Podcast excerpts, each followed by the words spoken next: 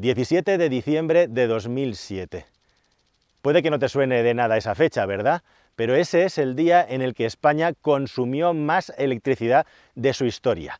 Concretamente, unos 45 gigavatios de pico por la noche, justo en la época antes de que hubiera el catacrack inmobiliario y donde algunos quieren hacernos pensar que todos nos íbamos por ahí fumando los billetes de 500 euros. Ha pasado el tiempo, han pasado ya casi 15 años y no hemos vuelto a acercarnos a esa cifra de consumo eléctrico. Pero sí han cambiado mucho las cosas y sí que ha crecido mucho el mundo de las energías renovables tan necesarias para descarbonizar nuestra sociedad. Y aquí detrás tengo un huerto, un campo solar, una cosa que es una pequeña anomalía o milagro, y me voy a explicar. Estos lugares, según cuentan los manuales de ingeniería, se crearon de manera experimental para poder calcular y medir bien cuánto era capaz de generar una placa solar. Poniéndolas en serie y poniendo una extensión, se podía saber más o menos cuántas energías podían proporcionarnos placas solares una vez colocadas en los tejados de las casas. El hecho de crear huertos o grandes parques solares es una idea posterior que está asociada a tres grandes fenómenos. El primer fenómeno, por supuesto, la necesidad creciente de generar energía renovable el segundo fenómeno, por supuesto, el descenso vertiginoso del precio de las placas, especialmente por la entrada de China como productor mundial a gran escala. Y el tercer factor, y quizá el más importante, justamente el recalentamiento de este tipo de instalaciones ahora posibles por los grandes incentivos fiscales, las subvenciones, las ayudas, en definitiva la rentabilidad que dan a los inversores. Y eso hace que algunos quieran hacer disparar la imaginación y piensan en que, claro, en donde más luz solar hay, donde más radiación solar hay a lo largo del año, es el mejor lugar donde poder poner placas solares. Y ese lugar sería el desierto del Sáhara, por supuesto. Y se comienza a fantasear con llenar el desierto del Sáhara de placas solares. Haciendo una extrapolación, viendo la información que hay sobre las mayores plantas solares que hay en el mundo actualmente, la mayoría lógicamente en zonas de mucha radiación y muchas de ellas desérticas, hay una correlación más o menos. Por cada mil megavatios hora, es decir, por cada gigavatio de potencia instalada, necesitamos en un lugar con una buena radiación solar, pues aproximadamente unos 20 kilómetros cuadrados de superficie. De hecho, la relación es más o menos esta. Las mayores plantas solares del mundo tienen 2 gigavatios de potencia instalada y aproximadamente 40-50 kilómetros cuadrados de extensión. Y es que esa es una de las grandes características de este tipo de centrales energéticas, que son muy extensivas en cuanto a espacio, en cuanto a superficie. Podemos encontrar una correlación si decimos que un gigavatio de potencia instalado, que no de producción, nos da para tener aproximadamente 20 kilómetros cuadrados ocupados y decimos que en España un récord de consumo puede estar sobre los 40 gigavatios hora de electricidad, en España, para cubrir toda la demanda, necesitaríamos más o menos unos 800 kilómetros cuadrados de superficie, o lo que es lo mismo, más o menos la misma superficie de todo el término municipal de Murcia. Para que os hagáis una idea, el desierto de Tabernas en Almería tiene unos 280 kilómetros cuadrados, o sea, necesitaríamos casi tres desiertos de tabernas ocupados de placas solares para tener la potencia instalada que consume en un pico alto todo un país como España. Eso no es posible, entre otras cosas, porque el desierto de Tabernas es un espacio natural, un ecosistema protegido. Pero sirva todo esto un poco para ir calculando la dimensión y sirva para explicar también que, lógicamente, esas placas solares no están produciendo a pleno rendimiento todo el día. De hecho, se calcula que más o menos una placa solar es capaz de producir entre un 15 y un 20% de la radiación que recibe toda su superficie. Así que si realmente quisiéramos alimentar un país exclusivamente con gigantescos huertos solares, tendríamos que multiplicar por 2, por 3 la potencia instalada de esa instalación con el hecho además de que el sol siempre se sale y se pone a la misma hora, más o menos en el mismo país, tendríamos las mismas horas de producción buena de sol, por la noche nada, y eso nos obligaría a tener macroplantas de almacenamiento de energía o utilizar esa energía para producir hidrógeno o cualquier otra cosa que luego tendríamos que quemar, habiendo hecho un ciclo verde, un ciclo de cero emisiones, para poder tener ese hito, esa utopía, ese sueño de estar alimentando un país exclusivamente con placas solares. Bueno, algunos hablan de que esto se podría conseguir en el desierto del Sáhara. No os voy a marear con cifras y datos y extrapolaciones, si acaso pongo en la descripción los cálculos que he hecho a partir de la información de que dispongo, pero algunos tienen el sueño de llenar el desierto del Sáhara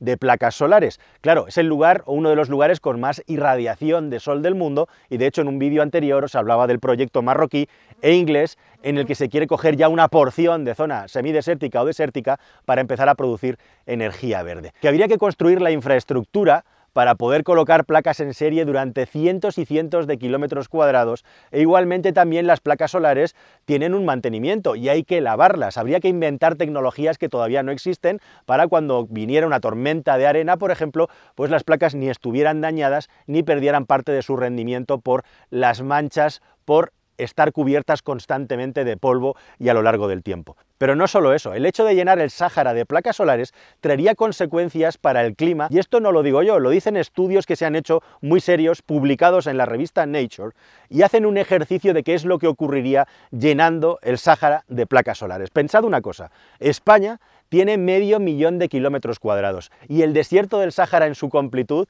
tiene 9.5 millones de kilómetros cuadrados, es decir, que más o menos el Sáhara es 19 veces más grande que el país que vivimos, España. Así que si llenáramos, por ejemplo, el Sáhara, o mejor una parte, un 20% del desierto del Sáhara, de placas solares, estaríamos casi llenando cuatro veces la superficie de España de placas solares. Esto solamente para que nos hagamos una idea de la dimensión de la empresa que algunos quieren acometer y con eso tendríamos efectivamente una cantidad ingente de energía que tendríamos que almacenar y transmitir, que sería probablemente más costoso incluso o igual de costoso que la propia instalación. Pero lo más importante no es eso. Lo más importante justamente es que hay una cosa que no hemos tenido en cuenta en toda esta disertación y es una cosa que se llama albedo. El albedo es la reflectividad de la superficie terrestre.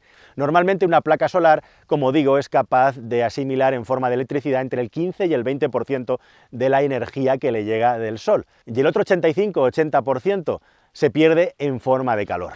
Poner una placa solar sobre cualquier superficie supone que estás enfriando el suelo y estás calentando la superficie de la placa. Así las cosas, cualquier superficie que hay sobre la Tierra tiene un nivel de reflexión, por ejemplo la nieve es lo que más energía y luz refleja, y la arena del desierto también. Si colocáramos placas solares de una manera masiva sobre el desierto del Sáhara, lo que estaríamos haciendo son dos fenómenos básicos. El primero, enfriando el suelo allá donde hubiera una placa solar encima. El segundo, creando una gran concentración de calor justo en la placa que se recalienta por el efecto del sol. La placa es mucho más oscura que el suelo, como mi camiseta. Eso hace que absorba mucho más calor. Si lo hacemos de una manera masiva, estamos hablando del primer cálculo, un 20% de la superficie del Sáhara, lo que estaríamos provocando es un aumento de la temperatura en el desierto por la pérdida de reflexión de la luz y de la energía de aproximadamente 1.5 grados, un grado y medio, que puede parecer muy poco, pero es una auténtica salvajada. Una salvajada tal que alteraría el clima del planeta directamente, haciendo que en los polos hubiera un aumento de temperatura más grande y en la superficie cercana menos aumento de temperatura. Bueno, no parece mucho, pero con un 20%, vamos a quedarnos con esa cifra, se produce un círculo virtuoso muy interesante. Lo que sucede aquí es que cambia la diferencia entre la temperatura de los océanos circundantes y la temperatura del suelo.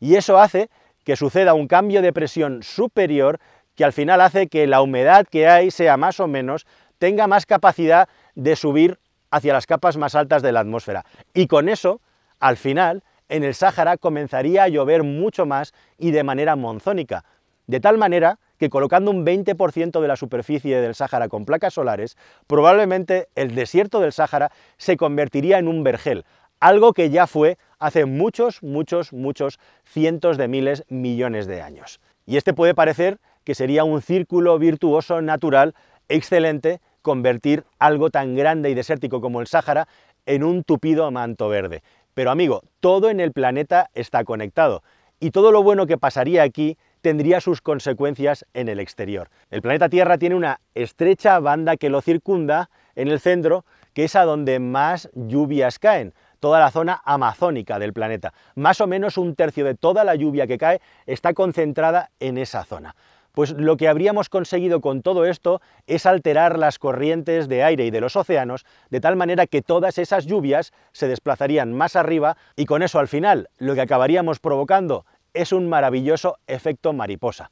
Eso incluso sin tener en cuenta, aparte del albedo, cosas como las enormes corrientes de arena del desierto que vuelan por el Atlántico y que llegan al Amazonas y que sirven de abono para que aquellas plantas crezcan cada vez de una manera más fuerte y más frondosa, haciendo además que la temperatura del suelo disminuya y provocando que este círculo virtuoso de lluvia se acelere todavía más.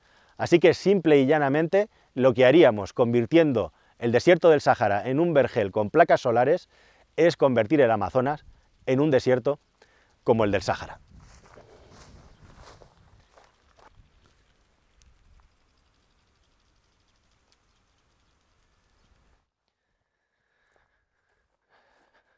Vamos a parar un poquito para que pase el tractor, porque por supuesto tiene que pasar un tractor a media grabación. Hasta luego, señor tractorista. Toda su superficie. O sea que... Hola, señores tractoristas.